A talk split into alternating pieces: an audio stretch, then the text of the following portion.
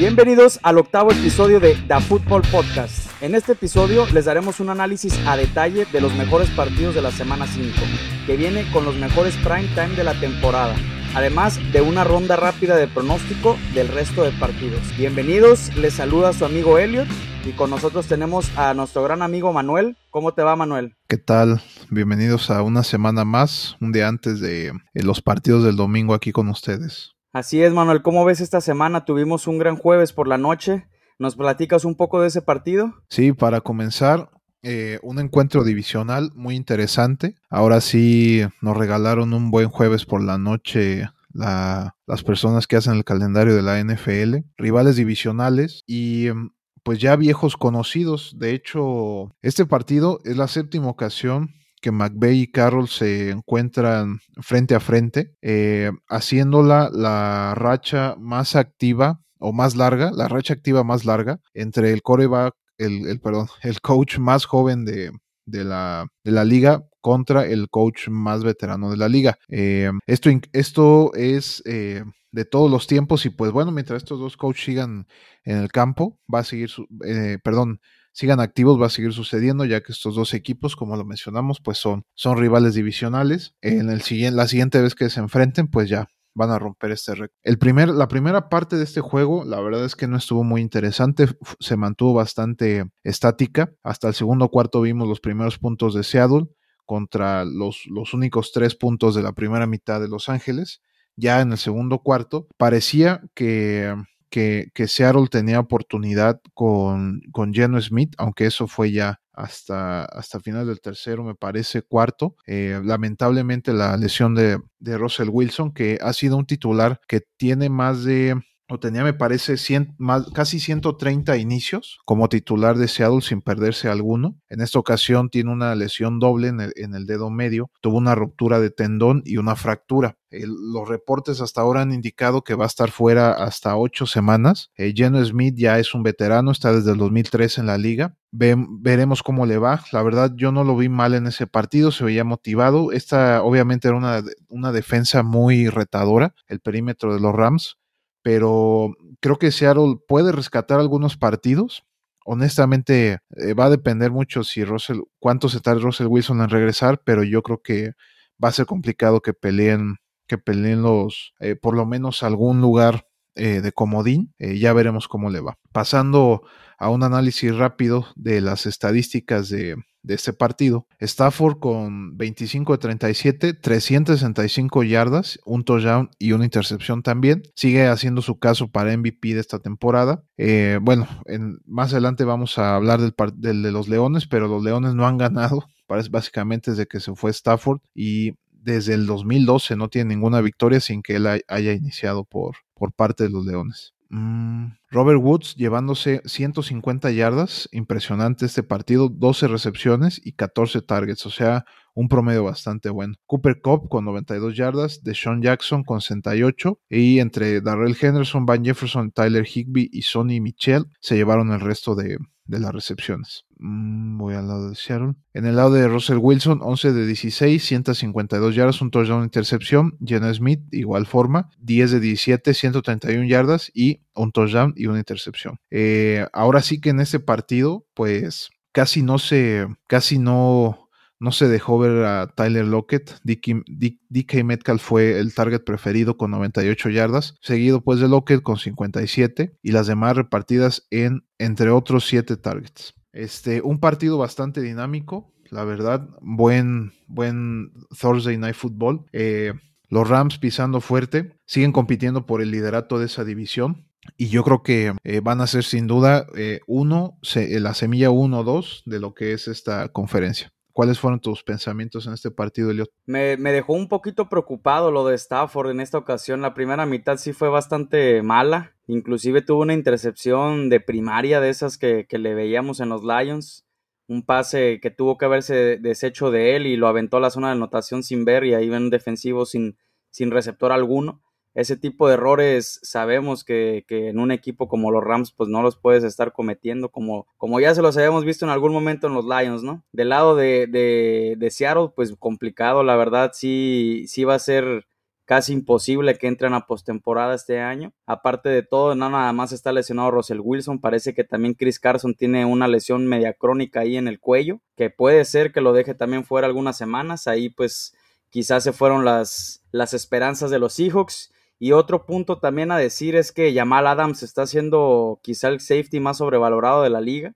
Es el mejor pagado y está teniendo una temporada para el olvido. Cero sacks, muy perdido en coberturas toda una decepción que ha sido al momento en su llegada a Seattle. Y recordar que pagaron dos primeras rondas por él a los Jets. Eh, solamente um, para poner un poco en contexto este tema de las intercepciones, en esta semana estaba viendo un capítulo de Peyton Places de eh, la posición de coreback y menciona cómo los corebacks tienen que aprender prácticamente a lanzar en ciego.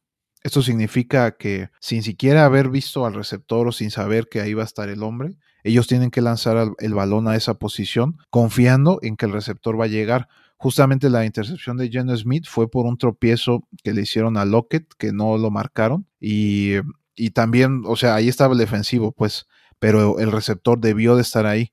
Igual el tema con Stafford. Esto sucede justamente cuando eh, estás teniendo demasiada presión o quieres sacar una jugada rápida. Cada vez la, el tiempo de posesión del coreback o el tiempo de release del balón es más rápido en la liga, pero este, pues sí, eh, digo, como lo dijo Elliot, un coreback de, de, tanta experiencia como, como este, pues no se lo puede permitir el otro, pues a lo mejor un error, ¿no? Por ser su primer inicio en mucho tiempo, pero bueno, pues vamos con el siguiente. Así es, pues el siguiente partido, híjole, el mejor de la semana a mi parecer. Otro de los platillos fuertes de la semana. Tenemos el, el Sunday Night de que nos va a presentar a los Bills visitando a los Chiefs. Tenemos una revancha de la final de conferencia del año pasado, donde recordamos que los Chiefs le pasaron por encima a los Bills. Este año podría cambiar, cambiar esto, a mi parecer. Los Bills vienen con la mejor defensiva de la liga los Chiefs con la tercera peor. Dominante la defensiva de los Bills totalmente en sus cuatro primeros partidos. Son el equipo que menos yardas, menos puntos y menos yardas por pase tienen en la liga y el equipo con más sacks en la liga. Josh Allen debe aprovechar también estos huecos de la defensiva de los Chiefs que ha permitido más de 27 puntos en 9 de sus últimos 12 juegos. Un grandísimo problema que está teniendo ahí Kansas. También deben de darle mucho juego a su dúo de corredores, ya que Kansas también es de los peores defendiendo la carrera. Isaac Moss y David Singletary han estado jugando bastante decente, le han dado ese ataque terrestre que no tenía el año pasado los Bills era lanzar, lanzar, lanzar y este año es muy diferente al pasado. Del lado de los Chiefs sabemos de su capacidad ofensiva. Sin embargo, este partido, pues la tarea más importante, como venimos mencionando, pues va a ser la línea ofensiva, ya que los Bills, pues como mencioné, son el equipo con más sacks en la liga. Tienen que darle bastante protección al Mahomes y no ha sido lo mejor este año en esa parte. Eh, dudo mucho que puedan establecer el ataque terrestre contra esta defensiva, por lo que veremos pues muchos pases lanzados por Mahomes como casi nos tiene acostumbrados cada partido. Y ojo que Mahomes tiene marca de 37-2 cuando los Chiefs reciben menos de 30 puntos y marca de 7-10 cuando reciben más de estos 30 puntos. El partido pinta para hacer un tiroteo, pero también sí, me, sí quiero ver esa defensiva de los Bills contra, contra esta ofensiva, porque sí también es cierto que los Bills no han jugado contra los... pues contra ofensivas muy potentes en esta temporada. Esta es la primera gran prueba pero aquí veremos, este debe de ser el partido donde los Bills dan el golpe en la mesa. Para mí, voy a dar el pronóstico, se lo llevan los Bills. ¿Cómo ves, Manuel, este partido? Sin duda, el, del, mejor de la semana. Este, híjole, si la defensiva de Kansas no fuera tan malita, creo que yo se la daba a Kansas City. Van a estar en Arrowhead, creo que eso va a ser un factor de importancia. Para mí, honestamente, eh, la moneda está en el aire, no tengo alguno que diga 100% definido este, pero pues vamos a complementar el pick. Yo me voy con, los jefes. Y bueno, pasando a, con un, un, equipo que, pues es un equipo que prácticamente su récord es, pues no, no, bueno, sí, más o menos de chocolate, que son los Bengals con un récord de 3-1. Eh, eh, básicamente, a esas tres victorias, los equipos a los que les han ganado combinados tienen solamente dos victorias, que es Minnesota, Pittsburgh y Jacksonville. Jacksonville, pues ninguna. Pittsburgh tiene una. Minnesota también solamente tiene una. Eh, la ofensiva de los Bengals, a pesar de todo, llega mejor rankeada que la de los Packers. Es Green Bay visitando a Cincinnati eh, eh, como lugar número 22 en la liga y la de los Packers número 25. Lo que a mí me sorprende es la, es la estadística defensiva, porque pues digo, nosotros vimos cuántos, cuántos puntos les zambutieron a los Packers en la primera semana y a pesar de todas las críticas y demás, pero la estadística tiene a la defensiva de los Packers en el lugar 6 de la liga y a la defensiva de los Bengals en el lugar 7 de la liga. O sea, pues ahora sí que parece ser un partido que pinta para quien capitalice mejor los errores del otro es el que se lo va a llevar. Veamos la comparación de Rogers contra Joe Burrow en sus primeros 14 inicios. 63% para Rogers en pases completos, 66 para Burrow, 262 este, yardas promedio por partido para Burrow, 247 para Rogers, 23 touchdowns para Rogers y 22 para Burrow, 9 intercepciones para, para Burrow y 12 para Rogers, un ya hace bastante tiempo y en pase ratio básicamente arriba de los 90 a los dos. Los Packers esta temporada, perdón, los Packers en la primera semana tuvieron solamente 3 puntos, 229 yardas totales, ningún touchdown por supuesto y 10% en efectividad de conversión de tercer down. De la segunda a la cuarta semana, promedian 31 puntos por partido, 347 yardas totales, 3.7 eh, touchdowns por juego y 54% en tercer down. Ah, complementando a esto, Aaron Rodgers y Devante Adams eh, son el dúo más eficaz de la liga, básicamente de, de todos los tiempos. Desde el 2018 han tenido 489 intentos con 339 completos, más de 4.000 yardas y 37 touchdowns entre ellos dos. Eh, pareciera un poco obvio el pick, que es de los Packers. Eh, vamos a darle el beneficio de la duda a los Bengals para que puedan poner un buen partido, pero creo que los errores de Burrow o de la ofensiva que puedan cometer los Cincinnati Bengals van a pesar más y los Packers van a saber capitalizar mejor esas oportunidades. Entonces yo me voy con los Packers. ¿Qué opinas tú, Elliot? Me parece un partido interesantísimo este. ¿eh? Eh, también Jair Alexander, el cornerback que, que viene de una temporada fenomenal y que venía también siendo muy importante en la defensiva de Green Bay está fuera del partido, va a estar al menos tres semanas fuera. También por ahí es una clave para los Bengals si es que pueden ganar el partido.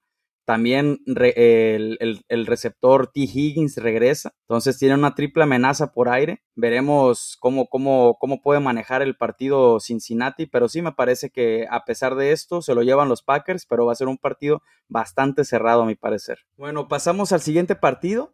Tenemos a los Bears visitando Las Vegas y a los Raiders que vienen de una dolorosísima derrota ante los Chargers. Derek Carr y compañía no han ganado un partido después de una derrota divisional desde la semana 14 de 2018. Este partido pinta para pocos puntos. La defensiva de Raiders debe buscar presionar en todo momento al quarterback novato Justin Fields y busca anotar su primer touchdown en el primer cuarto, que esto ha sido uno de los grandes problemas para los Raiders. Cero, cero touchdowns en el primer cuarto en toda la temporada deben de irse arriba rápido en el marcador para obligar a, que los Bears lancen más. Esta semana veremos más activo a Josh Jacobs, sin embargo tiene un match difícil ante la defensiva de Chicago y sumado a esto no han sido muy efectivos los Raiders estableciendo el ataque terrestre. Son el equipo número 27 en este departamento y mucho de esto pues es culpa de la línea ofensiva que no ha ofrecido la, mejor cara de, este equipo. Así que bueno, ojo a la protección, ojo a Khalil, a Khalil Mack contra su ex equipo seguramente buscará a Derek Carr todo el partido. Por lado, los Bears deben buscar correr el ovoide a más no poder, a pesar de la baja sensible del corredor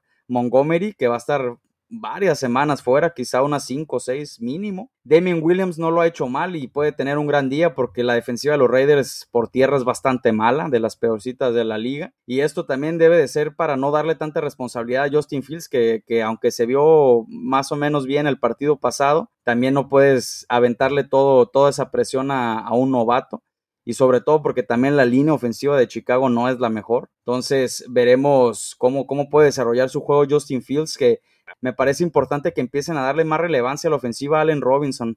El receptor ha tenido un año bastante silencioso, no ha sido tampoco muy buscado y, es, sabemos que es uno de los receptores más infravalorados de la liga. Bueno, en este partido, a mi parecer, lo, se lo van a llevar los Raiders, va a ser un partido de pocos puntos pero sí veo a los Raiders más fuertes, sobre todo por porque Derek Carr está jugando un nivel bastante bueno. ¿Qué te parece a ti, Manuel? Eh, yo también veo a los Raiders más, más fuertes, sobre todo por, bueno, eh, me parece este es el primer inicio, ¿no? Oficial de Justin Fields como, como titular. No, desde, la, desde la semana pasada fue con Lions. Sí, ya con Lions. Ah, bueno, está bien. Bueno, de todas formas, por ahí salió una noticia de que sus papás lo invitaron a cenar cuando se enteraron que iba a ser el going forward, más bien de aquí en adelante ya va a ser Justin Fields. Y él declinó por querer irse a, a por querer este, estudiar filme. Entonces, este, pues hay que relajarse un poquito, pero yo creo que le van a dar eh, un, un, muy buen partido a los Raiders y también creo que se lo llevan. Y continuando con uno de los partidos más interesantes también de esta semana, este récord no es de chocolate, que son los Browns visitando a Los Ángeles segundo juego consecutivo en, en, la casa de Los Ángeles. Vienen de un partido bastante bueno en contra de Las Vegas. Eh, a pesar de eso, los Browns llegan con la ofensiva número uno por tierra en la liga y la defensiva de los Chargers está posicionada número 18 en la, en la liga contra el acarreo. Ya veremos cómo, cómo les va, pero pues si la tendencia sigue, yo creo que se los van a, les van a meter bastante, bastantes yardas por tierra este, los Browns a, los Chargers. Respectivamente, las ofensivas están muy balanceadas. Número 13 del lado de los Browns, esto es ofensiva en total, contra, contra la número 12 por parte de los Chargers. La defensiva de los Browns, la número 2 en la liga, bueno, contra la novena de en, términos de los Chargers. Y en pase, pues ahí sí los Chargers se llevan de, de, calle a los Browns, porque ellos se posicionan en la número 7 de la liga y los Browns en la 26. Este partido, pues ya va a ser el, el segundo de Beckham ya va a traer un poco más de ritmo. Ya no, no, había, no había iniciado ya en algunas, en, en bastantito tiempo. Y la predicción este, analítica de los expertos de la NFL tiene ganando a los Browns con un 51.2% de probabilidad, con un 24-23. Un partido bastante difícil de pronosticar, ya que los Chargers contra todos los equipos que se han enfrentado, ese partido contra ellos ha sido el partido en que menos puntos se han metido. Ya veremos cómo les va a los Browns. Y bueno, Justin Herbert tiene un récord de 7-1 en sus últimos 7 partidos. Algo, algo que destacar. Austin Eckler tiene 50, más de 50 yardas por tierra en cada partido de esta temporada. Cleveland no ha permitido eh, a ningún jugador en esos cuatro partidos que tenga más de 50, más de 50 yardas por tierra. Ahora sí que la defensa de los Browns despertó, ya que en la, de las semanas 2 a la 4 solo han permitido 34 puntos totales. Y bueno, solamente en la primera semana contra los jefes permitieron 33 puntos. Eh, yo nada más creo porque me gusta más, pues, pero yo espero que este partido se lo lleven los Browns. Creo que el tema terrestre sí va a ser un factor importante y si logran eh, complementarlo con algunas jugadas importantes por aire, creo que será suficiente para eh, outperformear, por así decir, a los Chargers. ¿Tú qué opinas, Elliot? Me voy con los Chargers por cómo vienen. Me parece que vienen más embalados que, que, los Browns, a pesar de que tienen el mismo récord, pero me parece que la confianza que traen ahorita los Chargers es única. Han jugado un fútbol americano bastante bueno de ambos lados del balón y la ofensiva me parece mucho mejor solo por, por la cuestión de los corebacks. Porque si el ataque terrestre sabemos que es más completo Browns, pero sí en la, la, el ataque terrestre también de los Chargers es bastante bueno. Pero en los corebacks sí veo bastante diferencia. Las defensas, la verdad es que las dos son muy buenas, también presionando al coreback. Me voy por los Chargers solo, solo por el hecho de que tienen a Justin Herbert. Y ahora pasamos a otro de los grandes partidos de la semana. Se viene la primera titularidad del coreback Trey Lance en los 49ers. Van a visitar a su líder divisional, los Cardinals de Kyler Murray, que no solo son los líderes de la división, también vienen invictos y ganarle de una manera dominante a los Rams. Jugando de gran manera en ambos lados del balón. A pesar de que DeAndre Hopkins sigue limitado con su lesión, Kyler Murray ha logrado conectar con sus demás receptores y tan dominantes han sido estos Cardinals. Ay, cabrón. Tan dominantes han sido estos Cardinals que son el cuarto equipo en la historia que comienza 4-0 con más de 30 puntos y 400 yardas por partido. Ojo al dato. Los tres equipos restantes, todos ellos llegaron al Super Bowl. Sin embargo, todos lo perdieron. Así que bueno, veremos si llegan los Cardinals y si logran ser ese cuarto equipo. La defensiva tiene una parte estelar también en este equipo. Son la defensiva número 2 de la liga y están listos para cazar todo el partido al novato Trey Lance, que sin duda le tocó un difícil debut contra el mejor equipo de la NFC al momento. Y además de todo, se confirma la, la mala noticia para los 49ers. George Kittle se va a perder también por lo menos tres semanas una baja bastante sensible, sobre todo cuando apenas iba agarrando vuelo de nuevo, pero al menos le sigue quedando Dibu Samuel, quien está teniendo una temporada de su vida, es el líder en yardas en la liga Ya tiene dos touchdowns de más de 75 yardas, habla de la explosividad de este receptor, y uno de ellos fue entregado por Lance la semana pasada. La defensa es la que tiene todo el trabajo este, este fin de semana. Es una defensiva respetable, pero con bastante altibajos si logran contener a los Cardinals y hacer que el partido sea de pocos puntos, es la única posibilidad que le da a los 49ers de ganar. Sin embargo, sí veo muy claro este partido para los Cardinals, pero recordemos que, que es un encuentro divisional y que en esta división siempre hay muchas sorpresas. Eh, yo honestamente creo que los Cardinals van por 5-0. El reporte de lesionados una vez más en San Francisco, otra vez fuera, bueno, el coreback. Y yo creo que este partido entonces se lo llevan los Cardinals. Eh, vamos con, con el último partido que vamos a analizar un poco más a profundidad. Es Nueva York visitando a Dallas, otros rivales divisionales. En el, en, en el pasado, este, cuando estaba Eli Manning, cuando está, bueno, todavía estaba Dak Prescott, Tony Romo, eh, no mucho a lo mejor cuando estaba Andy Dalton, pero siempre ha sido un partido interesante. Y aquí quisiéramos o quisiera eh, mencionar lo siguiente, cuando dos escuadras divisionales se enfrentan, siempre van a ser partidos más cerrados de lo, de lo común a menos que haya una diferencia muy grande entre ellos, pero por lo general eh, la experiencia que, que, que tiene una franquicia con la otra, pues ya es de todos los años, ¿no? Entonces siempre va a haber, siempre estos partidos van a ser más peleados, siempre los equipos van a tratar de, sacar lo mejor de cada uno, la preparación, eh, es, también mayor. ¿Por qué? Porque el récord divisional también puede dictar si pasan o no a, postemporada cualquiera de los dos equipos que estén. Entonces, yo de todas maneras espero que, que este partido sea una victoria contundente por parte de Dallas, pero si no tener una cierta pelea por parte de, de Nueva York. La ofensiva de los Cowboys viéndose bastante bien, en lugar número 5 de la liga. La de los Gigantes en el 15. Defensivamente, eh, las dos están arriba del lugar 20. Eh, entonces, continuando con esta estadística, los Cowboys han promediado 38.5 eh, puntos por partido en casa esta temporada. Es la, segunda eh, ofensiva más productiva en la NFL cuando están en casa. Y los gigantes desafortunadamente han permitido más de 35 puntos en los últimos cuatro juegos, en los últimos cuatro juegos de cinco contra Dallas. Shaquan Barkley los primeros dos partidos, 26 acarreos, 96 yardas, 3.7 eh, en promedio. Y los últimos dos partidos, 40 acarreos, 220 20 yardas desde la, línea de scrimmage, 5.5 por acarreo. O sea, esperemos ver una, una actuación eh, buena por parte de este corredor. Lo que sí es que eh, muchos fanáticos de Dallas seguramente se van a seguir emocionando con este equipo pues yo creo que sí tiene algo con qué, con qué pelear este año. No sé si el Super Bowl, pero por lo menos sí, sí postemporada. Y em, yo creo que Cowboys se pone 4-1 y Nueva York 1-4. ¿Qué opinas tú, Elliot? Sí, creo que Dallas se va a llevar el triunfo, sin embargo, creo que igual se les puede complicar un poquito. Daniel Jones no viene jugando nada mal. La ofensiva ahí, ahí va poquito a poquito de los gigantes pero sí, el conjunto de Dallas está jugando bastante bien, creo que es de los mejores que está jugando ahorita en la NFL, a pesar de que su defensiva recibe muchos puntos, han estado provocando bastantes turnovers y aparte la ofensiva, pues ese ataque terrestre es de miedo cuando está encendido. Y bueno, estamos viendo el regreso de Zeke Elliott que, que ya está otra vez en su mejor versión. Sí, creo que se lo lleva Dallas, pero por ahí les pueden sacar un sustito en, en partes del partido. Por último, tenemos el Monday Night, los Colts visitando a los Ravens.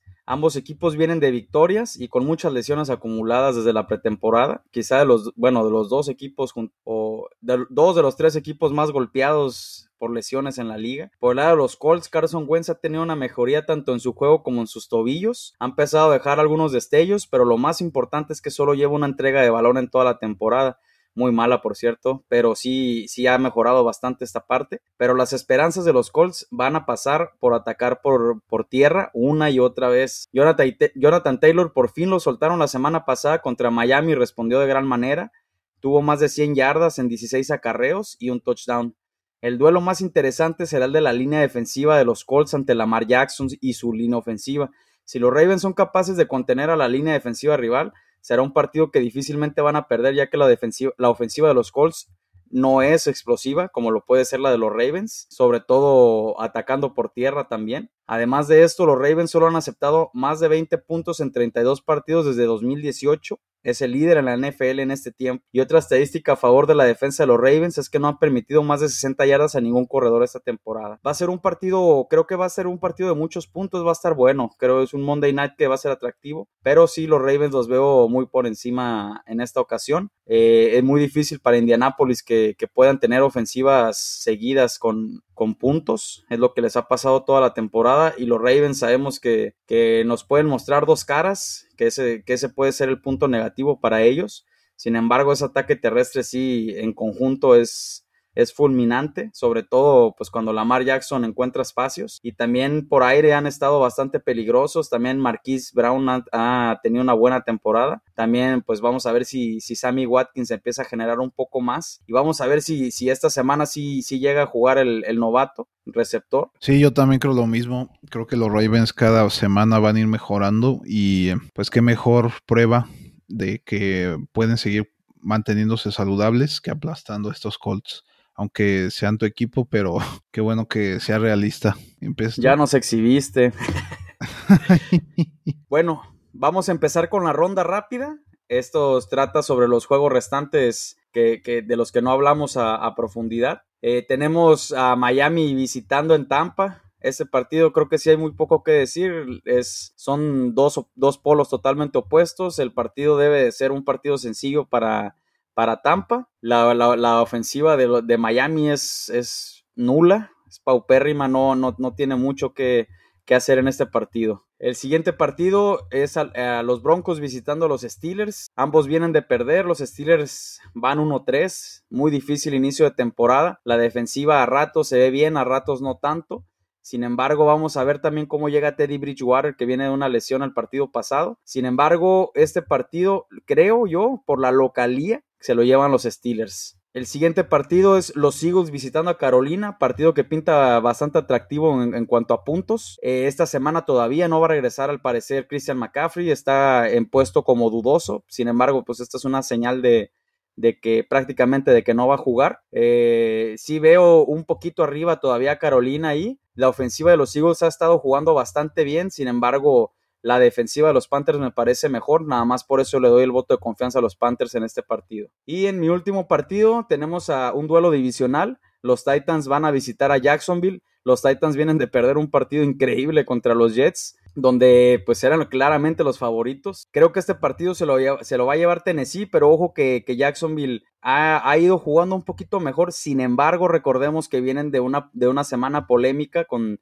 con todo lo que pasó alrededor del coach Urban Meyer. Entonces, no descarto por ahí que sea un juego muy cerrado, pero sí creo que se lo llevan los Titans. Le está ganando la fama al coach de Jacksonville, tanto, bueno, la presión tanto en el tema público como en el tema en los vestidores al parecer. Quién sabe si aguante o cuánto aguante con, con en la NFL. Recordemos que era, pues ahora sí que un, coach estrella en el colegial también es muy difícil la transición y, Urban pues ya tenía la popularidad total en, el colegial.